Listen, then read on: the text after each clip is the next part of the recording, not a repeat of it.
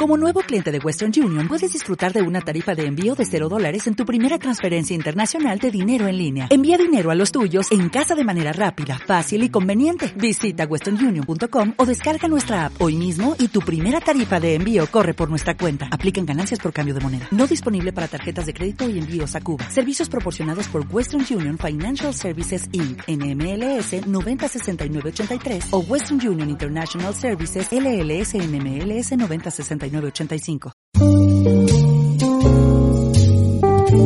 Asturianos en Madrid con Bernardo Solís. Señores y señores, bienvenidos a Asturianos en Madrid, un programa que a través de las ondas de APQ Radio quiere acercarles a quiénes son y qué hacen aquellos de nuestros compatriotas que por una razón u otra han elegido la capital de España para radicarse. Hoy entrevistamos a don Ramón Sánchez Ocaña, periodista. Señor Sánchez Ocaña, bienvenido a APQ Radio. Muchas gracias, encantado de estar con vosotros y con todos los oyentes. La primera pregunta es obligada. ¿Quién es Ramón Sánchez Ocaña Serrano? Pues este señor que os habla, es decir, eh, soy un obetense que pasó sus primeros años en, en Oviedo, hijo de una familia de médicos dedicada a la, a la odontología, que estudió inicialmente en Oviedo y que cuando llegó el momento, y ejerció profesionalmente también en Oviedo, y que cuando llegó el momento pues dijo, hombre, pues voy a tentar la suerte de Madrid. Y vine a Madrid a finales del año 68 y empecé a trabajar aquí poco a poco, colaborando en sitios. Poco a poco fui ya integrándome en la vida periodística de Madrid y aquí sigo después de haber ejercido durante mucho tiempo mi profesión aquí. Estudió filosofía y letras en la Universidad Obetense antes de decantarse por el mundo de la información. Tal vez porque en ese momento no tenía clara su vocación.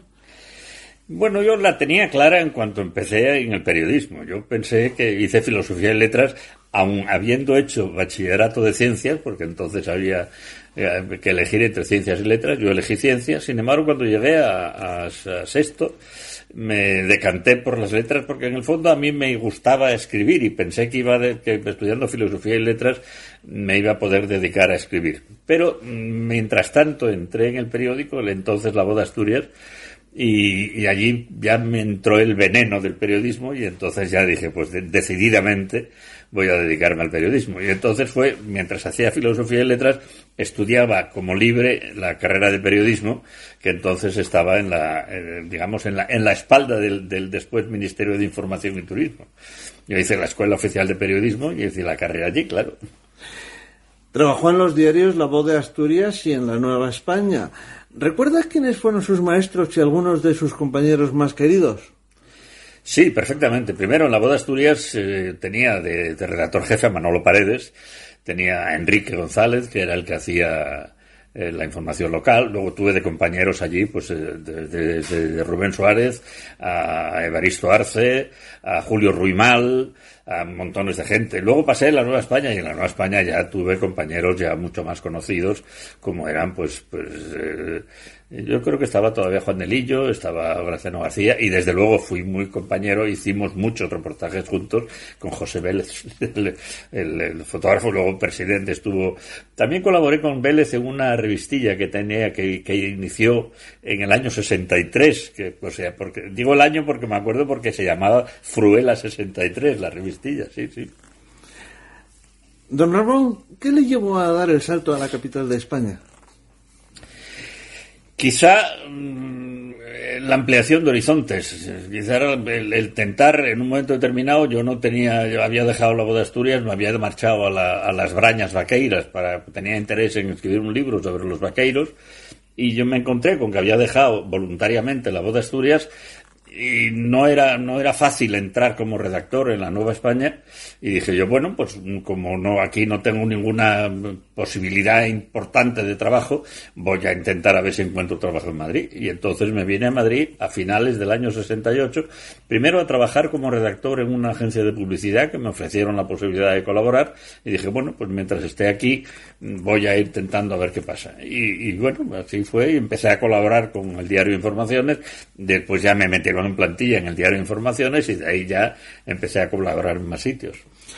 En 1971 ingresa en Televisión Española. ¿Cómo fue para usted el cambio de los medios escritos al audiovisual? No fue difícil, entre otras cosas porque yo no había dejado nunca los medios escritos. Es decir, yo estaba trabajando en informaciones cuando recuerdo perfectamente una ocasión Manuel Martín Ferrán vio que le habían pisado una información importante, concretamente José María Íñigo en la segunda cadena, mientras él hacía en la primera, Martín Ferrán hacía en la primera 24 horas, y le habían pisado una noticia. Concretamente recuerdo que había sido la hormona, el descubrimiento de la hormona del, del crecimiento. Y entonces Manolo pensó, Manolo Martín Ferrán pensó, tenemos que buscar a un periodista que se ocupe de los temas científicos. En ese momento yo estaba trabajando en informaciones, haciendo ese tipo de información me llamó y me dijo, mira Ramón, vamos a quiero que colabores aquí, que, en fin, que estés al tanto de estas cosas para que no, no, nos, no nos vuelva a ocurrir esto de decir, oye, que no nos enteramos de una noticia importante. Y bueno, empecé a colaborar ahí y como me pasó, y lo digo riéndome, como me pasó en todas las, eh, todos los, los medios en que me metí, pues empecé primero colaborando y acabé siendo ya en plantilla y acabé y acabé dirigiéndolo. Lo mismo me pasó con Tribuna Médica. Empecé eh, a, trabajar en Tribuna Médica porque me llamaron también por lo mismo. Como yo estaba haciendo en informaciones, información eh, sanitaria y médica y científica, me llamaron de colaborador en Tribuna Médica, luego llegué a ser redactor jefe y luego llegué a dirigirla. que, que tuve mucha, mucha suerte en esa proyección profesional. En 1979 comienza a presentar y dirigir Más vale prevenir, uno de los primeros programas sobre la salud que se hicieron en televisión española. ¿Cómo surgió Más vale prevenir? Bueno, hubo una etapa distinta. Es decir, eh, primero eh, yo estaba en el año 77 haciendo un programa en la segunda cadena de ciencia, exclusivamente de ciencia, que se llamaba Horizontes, que duraba una hora. A mí me gustaba mucho hacer aquel programa porque solo lo veía quien quería, con lo cual la aceptación del público era grande. En ese momento, a mí me llamó el director de televisión y me dijo, Ramón, queremos hacer un programa de divulgación, de, de divulgación sanitaria y eh, sanitaria y no médica, que era un matiz que yo quería mm, diferenciar muy bien.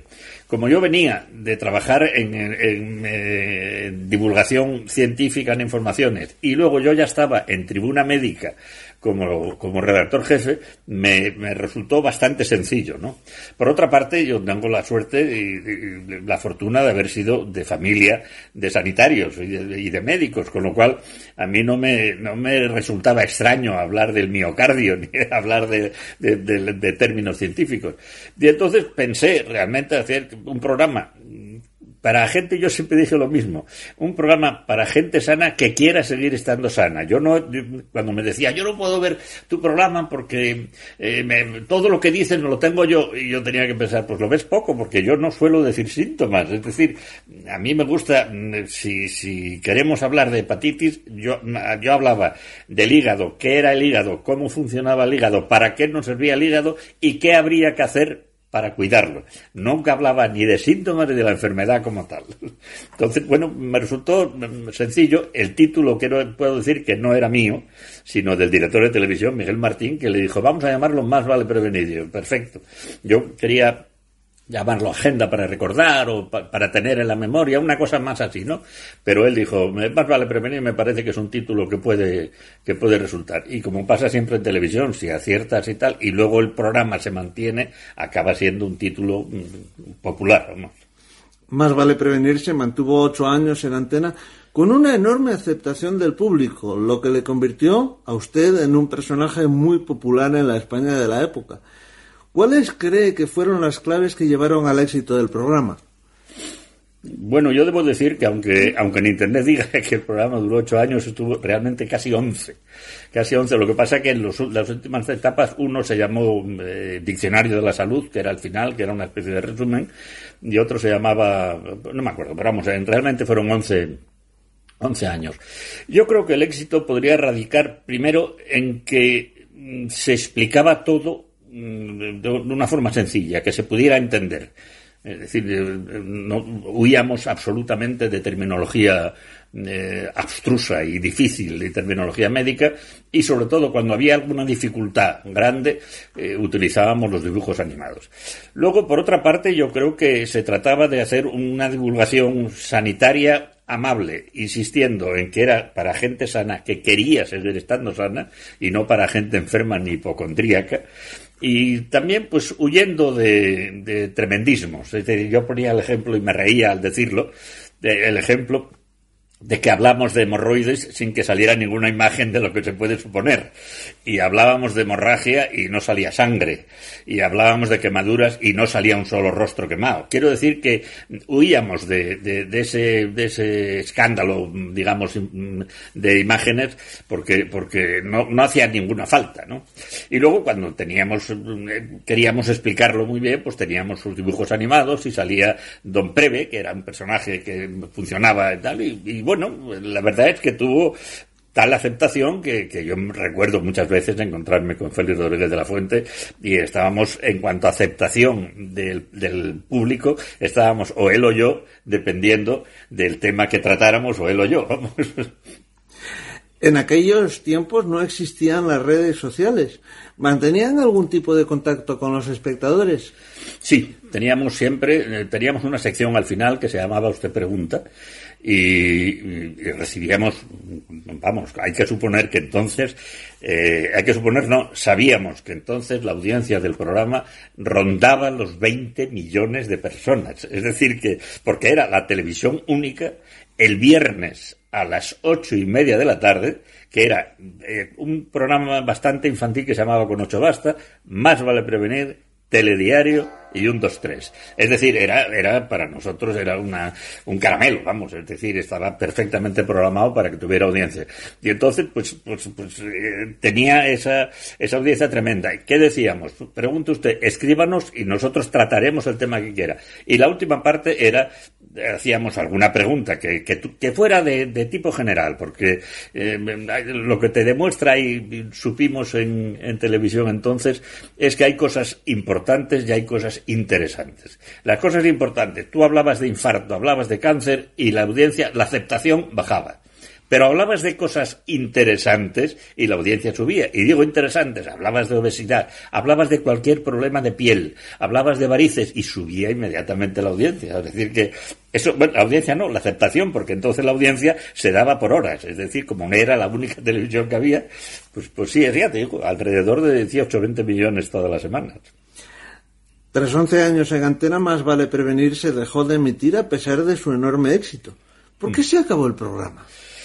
Yo creo que porque hay ciclos. Es decir, eh, estuvo primero eh, eso mucho tiempo, luego se intentó ponerlo a otra hora, luego se pensó que, ya cuando ya Pilar miró me dijo, vea Ramón, vamos a, terminar, haz una, digamos, un resumen final, y entonces yo hice el diccionario de la salud que se llamó desde la A de alergia hasta la Z de zurdera, podría ser, ¿no? Y entonces hicimos durante un año eh, ese, ese resumen, esa especie de enciclopedia de la salud, como resumen de todo ello. Mucha gente aún hoy en día cuando les menciona su nombre le sigue identificando con más vale prevenir. ¿Le molesta o le halaga? Hombre, a mí molesta ninguna, molesta ninguna. La popularidad que yo tuve eh, no fue nada pesada. Quiero decir que yo tuve mucha suerte, a mí me trató la gente muy bien. Lo único que me pasa es que la gente sigue creyendo que yo soy médico. Y llegas a un restaurante, hombre, doctor, no, no, mira, que no soy médico, yo no soy médico, yo soy periodista. Pero no, en absoluto me molesta, al contrario, que la gente recuerde un programa que tuvo mucho éxito, pues no deja de ser una ratificación de que, de que profesionalmente eh, aquello funcionó, claro. Posteriormente dio el salto a las cadenas privadas colaborando en varios espacios de Telecinco, Canal Sur y Punto Radio. ¿Por qué dejó Televisión Española? Bueno, yo dejé Televisión Española porque era colaborador y entonces cuando se acabó el programa pues yo no tenía ya ningún sitio. Lo que ocurre es que me llamó entonces un compañero que llama eh, Luis Mariñas, que hacía el informativo de, de, Telecinco, el informativo de última hora de la tarde, y me llamó para hacer una especie de un comentario pequeño mm, que apoyara la información científica. Y ahí estuve muy a gusto y, muy, y muy bien.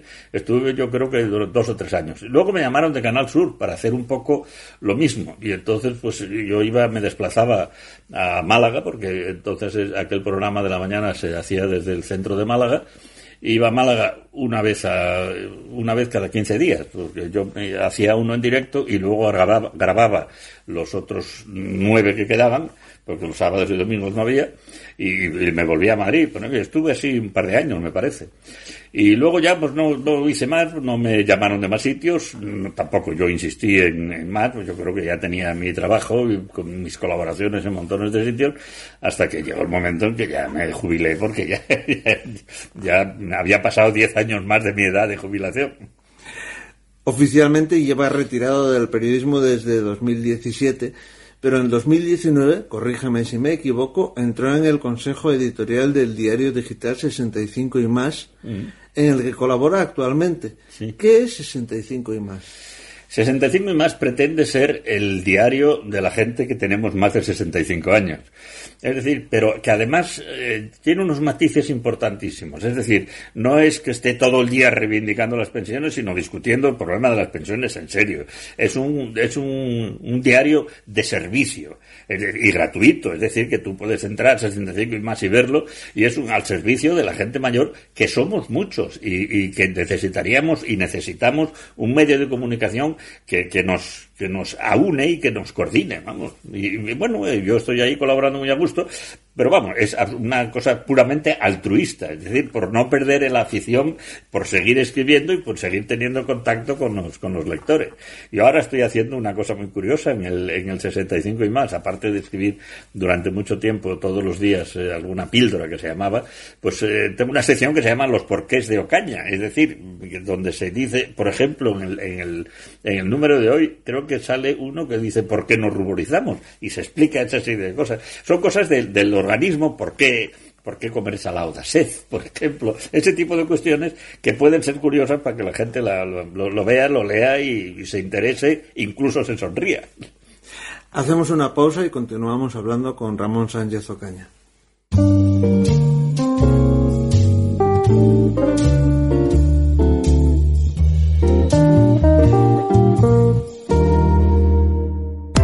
Grupo Económica, formación y soluciones tecnológicas, más de mil cursos bonificables para trabajadores en activo. Mejora la productividad de tu empresa. Somos líderes en formación. Más de 51.000 clientes nos avalan. Infórmate en el teléfono gratuito 880 88 33 o en www.económica.es, las dos con K.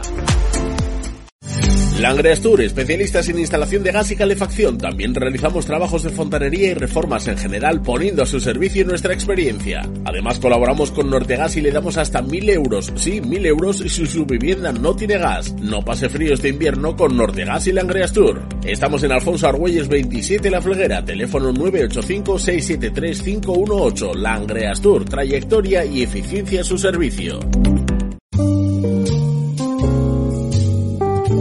Asturianos en Madrid con Bernardo Solís.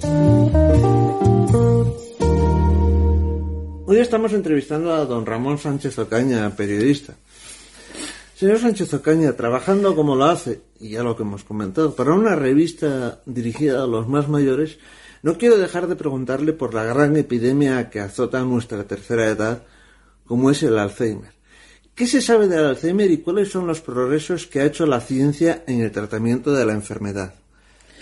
En el tratamiento, por desgracia, pocos. Pocos porque pueden enlentecer. Lo que ha hecho es saber algo más de las causas, pero mm, de todas formas el diagnóstico final eh, no se suele hacer hasta posporte. Es decir, sabemos muchas cosas. Estamos de todas formas muy eh, digamos, muy sensibilizados con ese tema y llamamos Alzheimer a lo que hace mucho tiempo se llamaba eh, chochea, es decir, a, la, a, la, a, los fallos cerebrales de la, de la tercera y cuarta edad. Hay que decir de principio que cuando el doctor Alois Alzheimer eh, describió la enfermedad, la describió en una señora de 50 años, de 51 concretamente, y se llamaba demencia senil prematura. Es decir, no es esta, eh, esta decadencia intelectual que solemos asimilar a la gente mayor y dice, oh, tiene Alzheimer. No. El Alzheimer es complejo. Mm, todo el mundo, no, todo el mundo que tiene fallos de memoria no es Alzheimer. puede tener, y ocurre muchas veces, que a lo largo de la vida va viendo pequeños infartos cerebrales que al final te acaban deteriorando, pero que no es Alzheimer como tal, ¿no? De todas formas, mm, se habla de que puede ser la gran epidemia de nuestro siglo. Es muy posible, porque estamos, es, es evidentemente es una enfermedad ligada a la, a la longevidad y por suerte para todos la, la, edad media va creciendo y quien tenga ahora 80 años más o menos se calcula, y son cálculos de las compañías de seguros, se calcula que va a vivir hasta los 92 o 94. Es decir, se está llegando a una, a una longevidad verdaderamente importante. ¿Y por qué es tan difícil encontrar una cura definitiva para esa enfermedad? Porque no hay una razón clara de por qué se produce. Es decir, cuando sabes que, el, COVID lo produce un virus, sabes que puedes ir a luchar contra un virus. Pero cuando no sabes realmente qué es lo que pasa con esa proteína amiloide, que es la que parece ser que hace unos depósitos en las neuronas y que las anuda y que hace todo eso, cuando no sabes cuál es la causa real es mucho más difícil luchar. Es decir, no, no sabes contra qué estás luchando. ¿Qué se puede hacer para prevenir el Alzheimer? Y una curiosidad. ¿Es cierto que el tabaco juega un cierto papel protector de las neuronas en el desarrollo del Alzheimer? Empezamos por la segunda pregunta. Yo creo que el tabaco no es protector de nada. Te lo digo porque eh, en el fondo el, tabaco lo que hace es eh, provocar una serie de problemas gordísimos. Es como cuando dicen que el resveratrol del vino tinto eh, es una prevención del cáncer. Te pongo el mismo ejemplo. Entonces, ningún alcohólico tendría cáncer, lo cual es falso. Querría decir esto que como el 80% de la, en su momento, el 40% de varones era fumador, ningún varón hubiera tenido eh, Alzheimer y es absolutamente falso. Es decir, yo creo que la nicotina, el tabaco, eh, como está viendo ahora con una, una polémica y, y, el patrocinio de la marihuana como, como eh, prevención de no sé cuántas cosas. Yo creo que tampoco. Es decir, que, que hay medicamentos mucho más eficaces que el tabaco para todos. O sea, que a mí el tabaco me parece que es una agresión permanente a los, a los pulmones y al, y al aparato respiratorio y que, y que, no tiene ningún sentido. La prueba es cómo se está luchando contra el tabaco, contra el tabaquismo. Las últimas informaciones que nos hablan de que incluso se va a prohibir fumar en el coche propio, que ya es el colmo. Que tu, tu, hasta tu recinto privado está intentando que no tenga tabaco. Y para prevenir, ¿qué se puede hacer con el Alzheimer? Pues yo creo que ejercitar, inicialmente, ejercitarlo, ejercitar la, la, cabeza, es decir, tener la cabeza funcionando cuanto más mejor.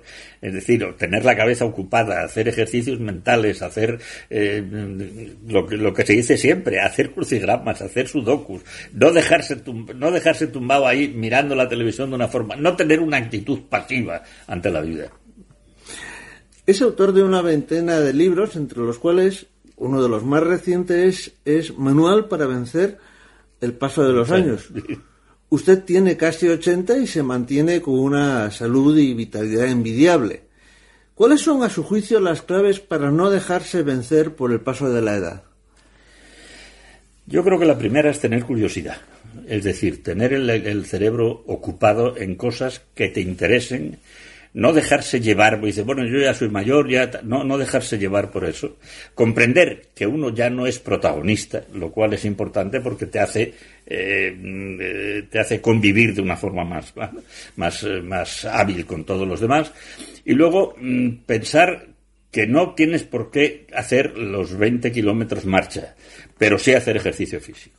Yo puedo decir, y no, vamos, yo madrugo mucho, pero no me cuesta ningún trabajo madrugar, pero yo todos los días nado una hora primerísima hora de la mañana. Es decir, que eso me mantiene más o menos bien, y luego, pues eso, tengo mucha curiosidad, voy, no, no. La cuestión es no sentarse o no tumbarse a ver qué te dan en televisión y no hacer mayor esfuerzo, ni físico ni intelectual. En ese libro se hace una afirmación cuando menos curiosa, que a cierta edad no es del todo bueno adelgazar ¿Por qué? sí, eso es, una, es curioso. Primero, el libro se titula Viejo yo, es decir, diciendo el manual para el paso de los años.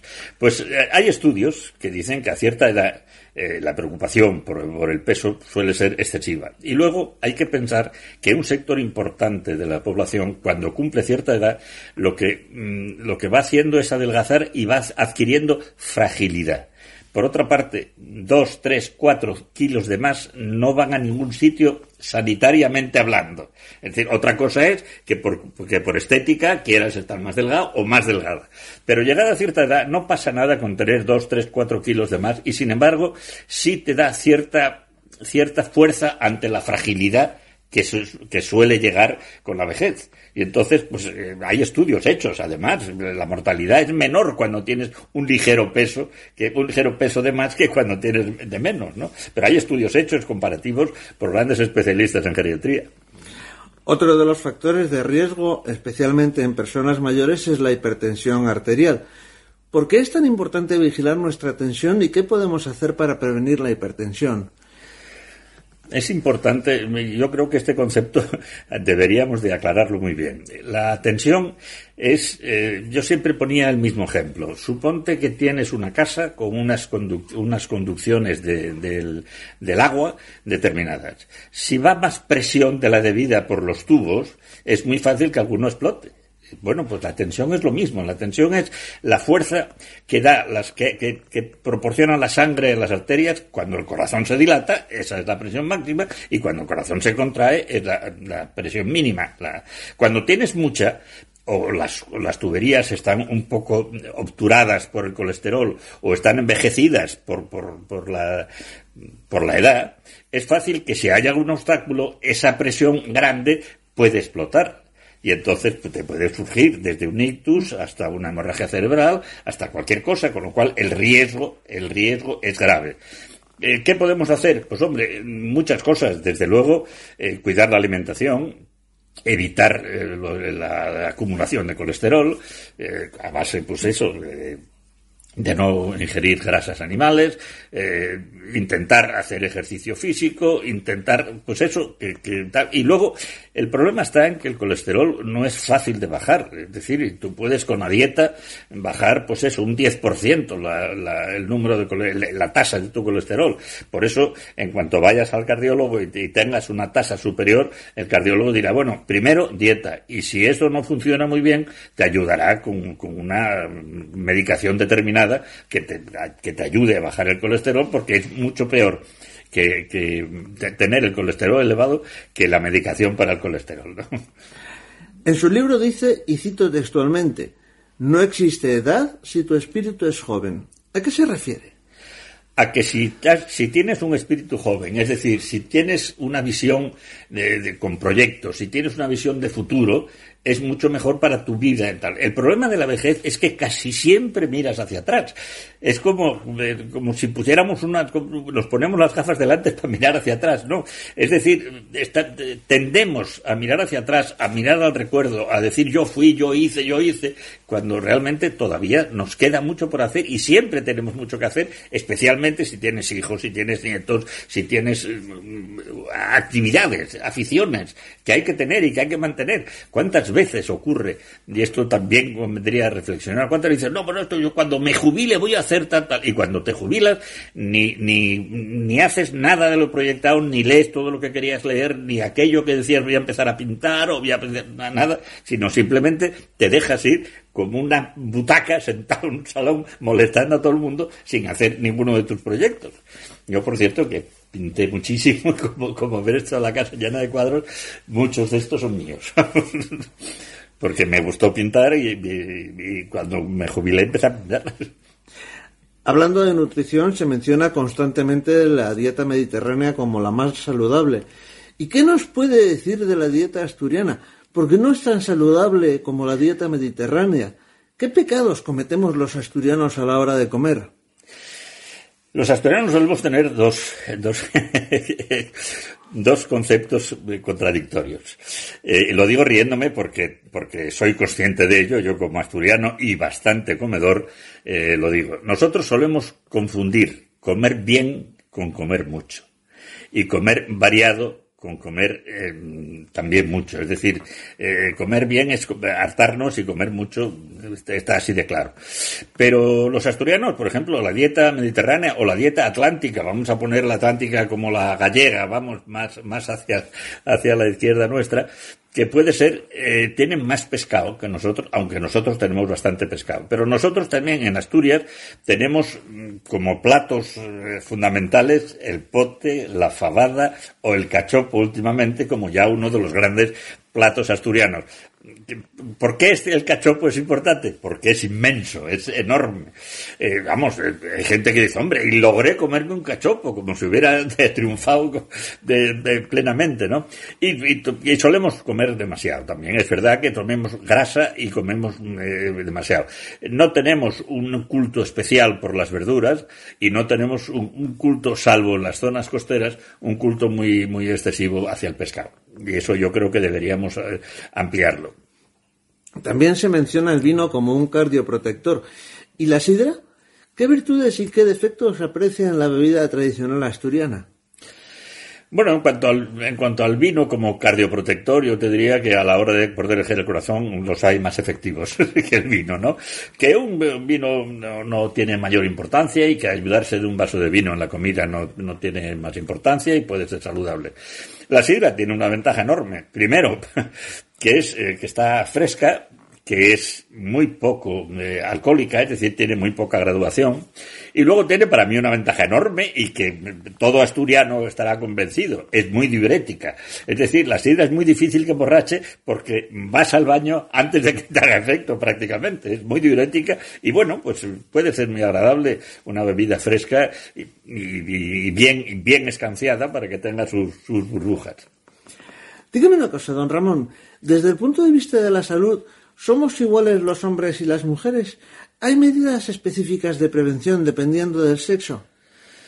Sí, sí, sí. Desde el punto de vista de la salud somos muy distintos varones y mujeres. Nosotros tenemos unas, unas patologías y ellas tienen otras. Es decir, nosotros tenemos, aunque, por ejemplo, me acuerdo ahora, el cáncer de colon sea una, una, una patología que puede afectar a los dos, nosotros tenemos una revisión imprescindible de próstata que casi nunca hacemos. El varón casi nunca va a medidas preventivas. Hay que decirlo. Los niños que le digan a su padre, papá, vete al médico, porque Así como la madre sabe que tiene que hacer sus revisiones ginecológicas, sus revisiones de mama, etcétera, etcétera, el varón no suele ir ni a la revisión de colon ni a la revisión de próstata, que desde los años, desde los 50 años debería de ir. Tenemos patologías distintas y la prueba evidente es que hay más viudas que viudos.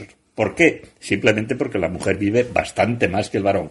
Otra cosa es que viva bien esos últimos años. Eso ya es distinto porque tiene unas patologías distintas, como puede ser la osteoporosis, que afecta mucho más a la mujer que al varón, pero que el varón también padece. De todas formas, esto, está claro. La mujer eh, vive aproximadamente unos seis años, siete años más que el varón y no tienes más que fijarte en las esquelas. Casi todas las señoras que se mueren son viudas. ¿Por qué? Porque ellos murieron antes, claro. El preocupante crecimiento de los índices de obesidad, ¿cómo se combate? ¿La televisión puede ayudar a prevenir? Podría ser. De todas formas, eh, eh, nosotros estamos acostumbrados a, no sé, en la época anterior podía ser de la posguerra, a, comer como tal. Aquí nosotros todo lo celebramos comiendo y bebiendo, esto es evidente.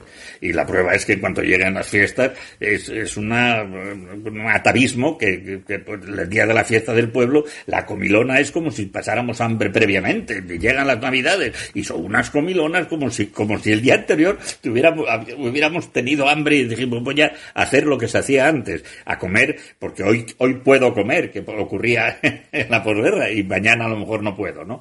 Yo creo que celebramos todo comiendo y bebiendo y que tendríamos que ser más, eh, más moderados. Y desde luego que se nos enseñara un poco a comer, porque yo recuerdo cuando hablaba con la directora de salud de la, de la Organización Mundial de la Salud, de la Organización de Salud Pública, decía que, claro, eh, nosotros, ¿cómo haces que un niño coma pescado o que coma verduras si no le gusta? Y me puso un ejemplo que a mí me parece rotundo. Dice, hombre, un niño japonés come pescado crudo y le gusta. ¿Por qué? Porque lo ha visto en casa.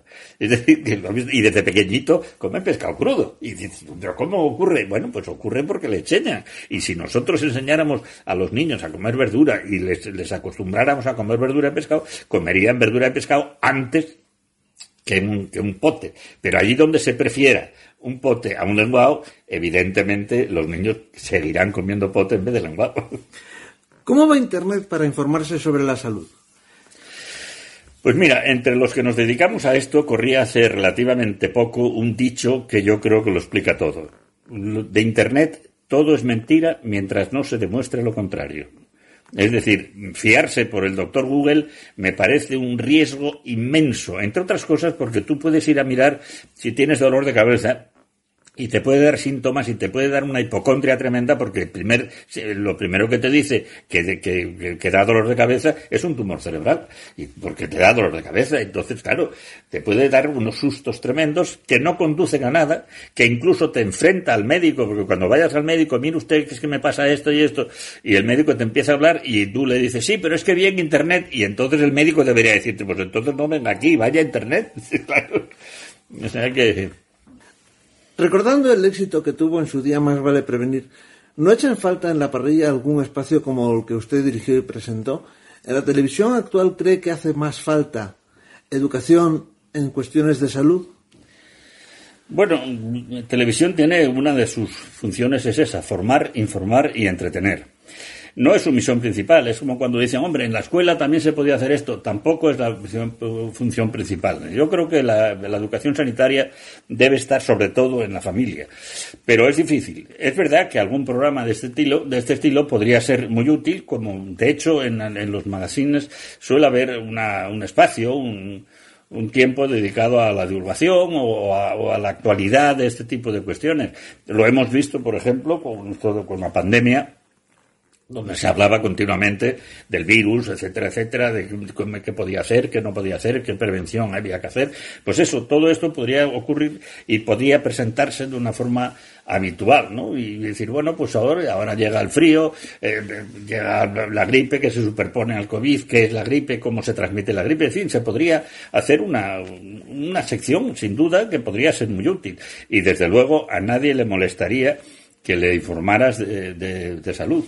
Eh, yo me, parece que sería importantísimo que la gente eh, tuviera un conocimiento serio y cuando me preguntan a mí y me preguntaron muchas veces eh, cuál sería el objetivo final de la divulgación sanitaria, yo siempre decía lo mismo. Lo importante sería que la gente tuviera conocimiento suficiente como para que fuera al médico solo cuando fuera, cuando fuera verdaderamente importante. Es decir, que fuera al médico cuando, cuando realmente necesitara al médico y, supiera discernir ligeramente, no digo siempre porque no, no sabríamos ninguno, supiera discernir un mal menor de un mal mayor, claro.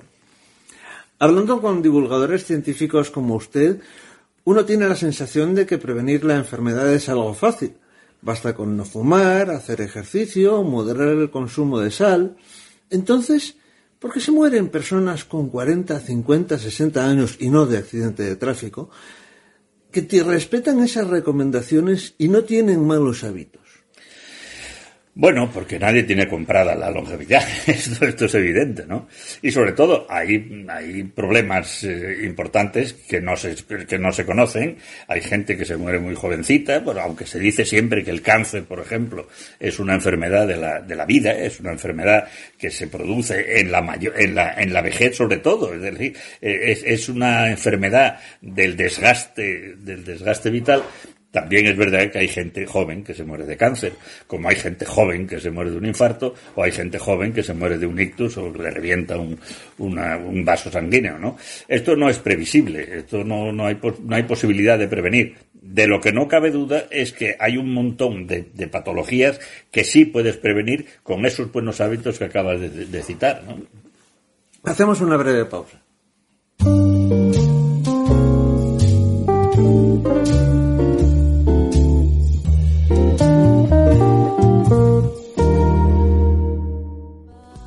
Residencias Geriátrica Perlora y Alameda, un perfecto equilibrio entre la tranquilidad y el confort con un trato familiar y atención geriátrica especializada.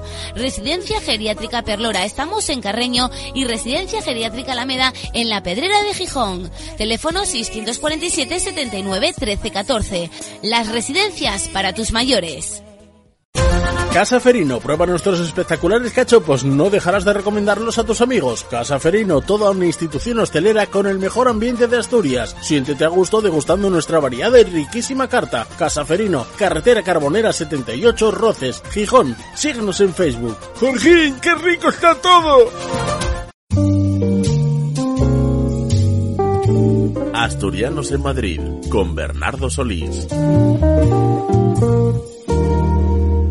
Hoy estamos entrevistando a don Ramón Sánchez Ocaña, periodista.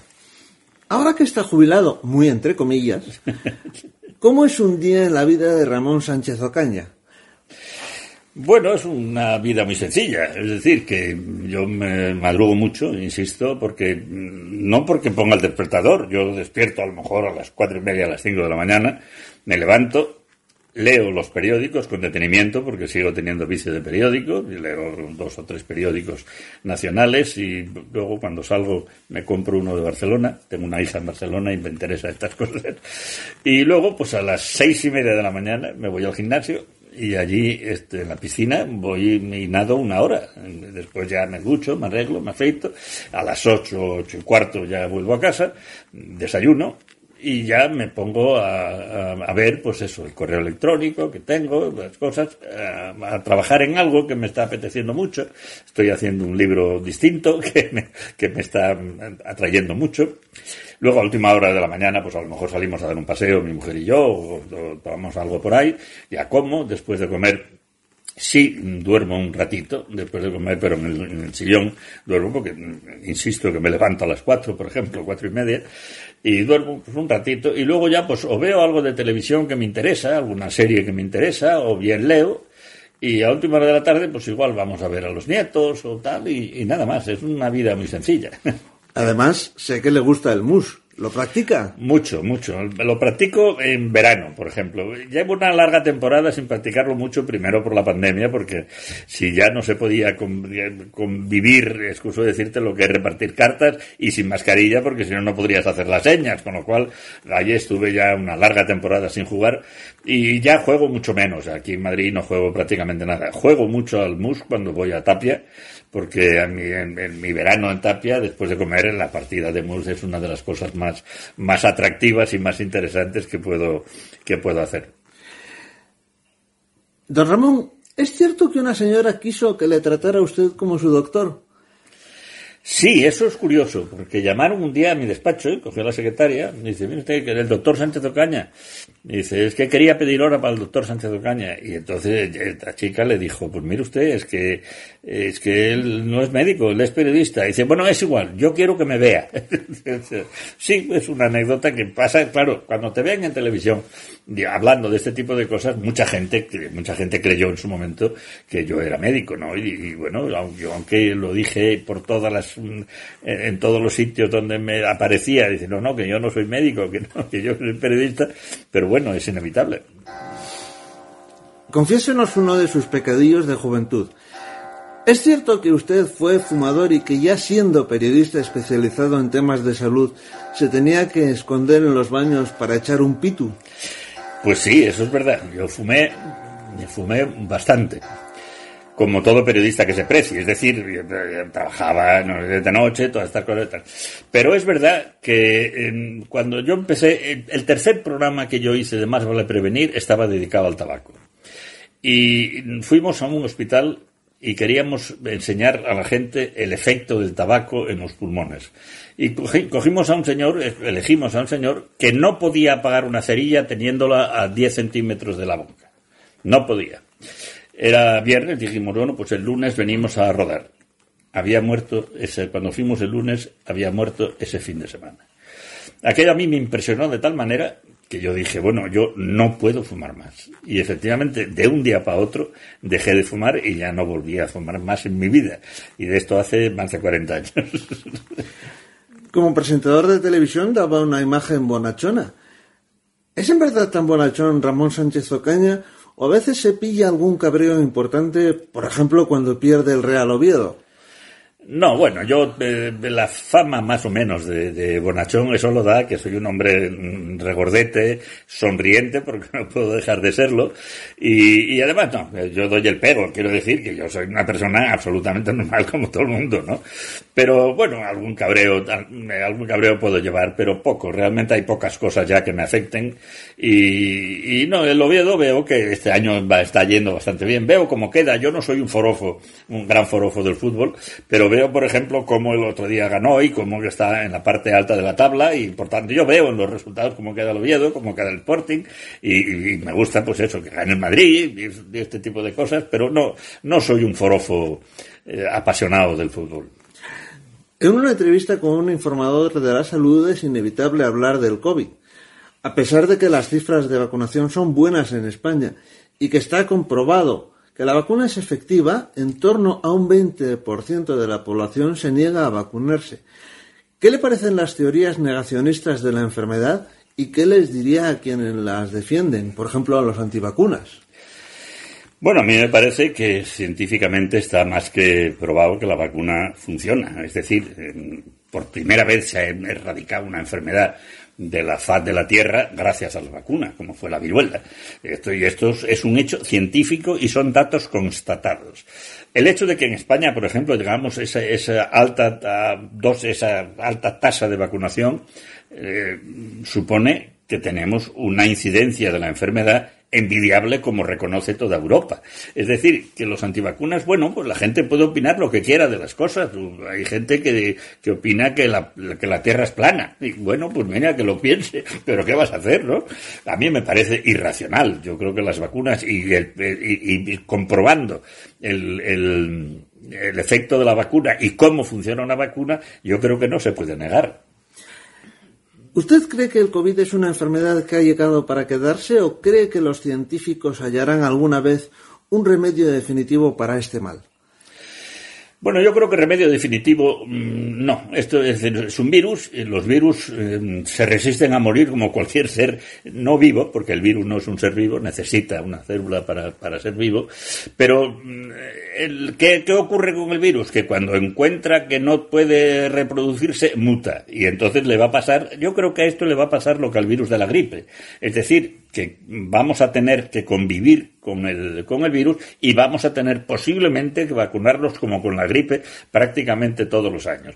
Eh, el virus irá cambiando poco a poco y nos iremos acostumbrando a tenerlo ahí, pero bueno, no como, la, como el neumococo o como la gripe. Es decir, vamos a ser conscientes de que tenemos un virus más que hemos reconocido ahora y que mientras tengamos vacuna, estupendo. Y que además es muy fácil que así como la vacuna afortunadamente llegó un año, es muy fácil también que pronto tengamos un tratamiento efectivo, de manera que tú tienes edad, pues te tomas este medicamento y se acabó la enfermedad. Es decir, yo creo que estamos en, una, en un nivel científico de tal calibre como para haber logrado en un año una vacuna de este tipo, vamos.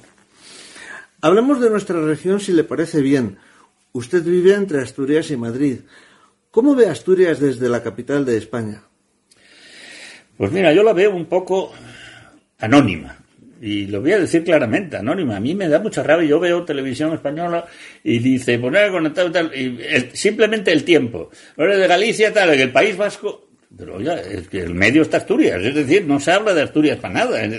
y aquí, y de repente aparece Núñez Fijó, y en el otro sitio aparece Revilla, que aparece todos los días en distintos sitios. No aparece Barbón. Barbón no tiene un, peso en, la, en, la, en la política nacional, como, como tiene Revilla, o como tiene Fijó, o como tiene, incluso decir, Aragonés, o, o, el PNV, o, todos los demás, ¿no? Y a mí me parece que está un poco anónimo, además. Debería ser, estar más presente. Eh, bueno, luego mm, la ventaja que tiene Asturias es que es una región que funciona bastante bien y que, por suerte, mm, ha tenido muy poca incidencia de, coronavirus. O sea que eh, se ha portado muy bien en ese sentido. Le pido que haga un ejercicio de ficción. ¿Cómo se imagina el Principado dentro de 50 o de 100 años?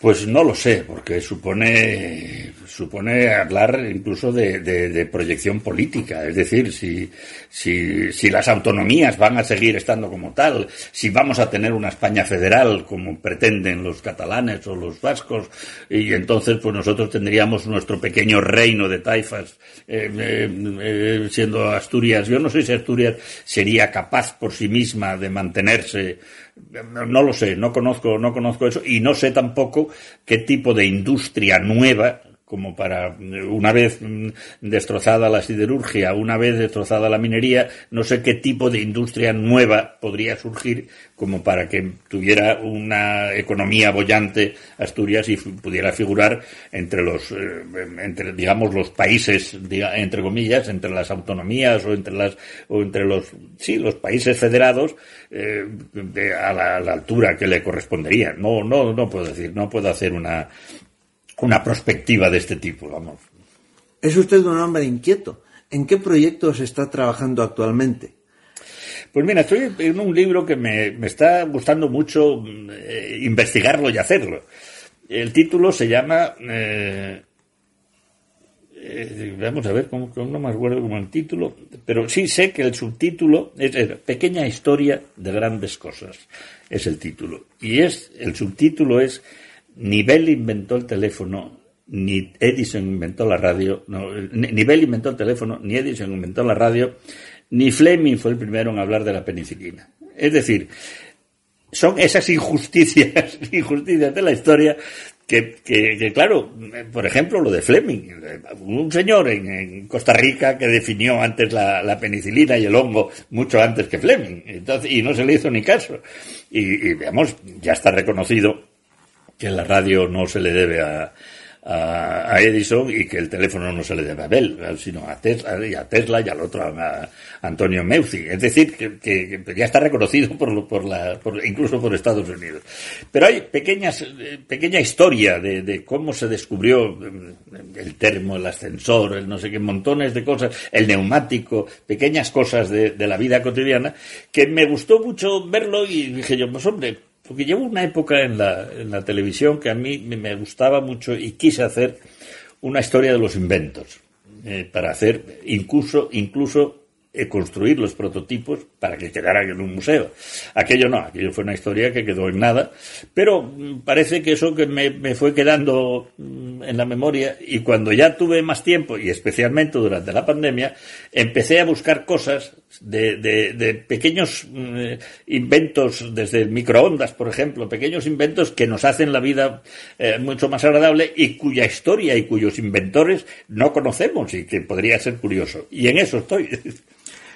Pues así ha transcurrido la entrevista que hemos mantenido con don Ramón Sánchez Ocaña, periodista.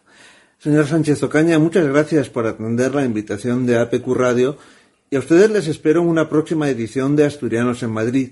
Que tengan una feliz jornada y gracias por escucharnos. Muchas gracias a todos y felicidades, felices Pascuas a todos los asturianos.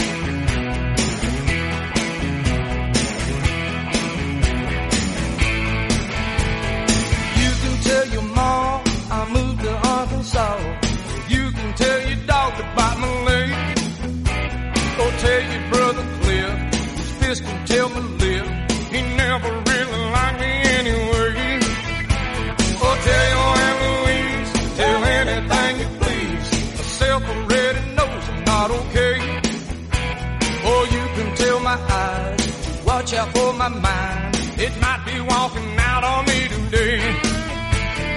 Don't tell my heart,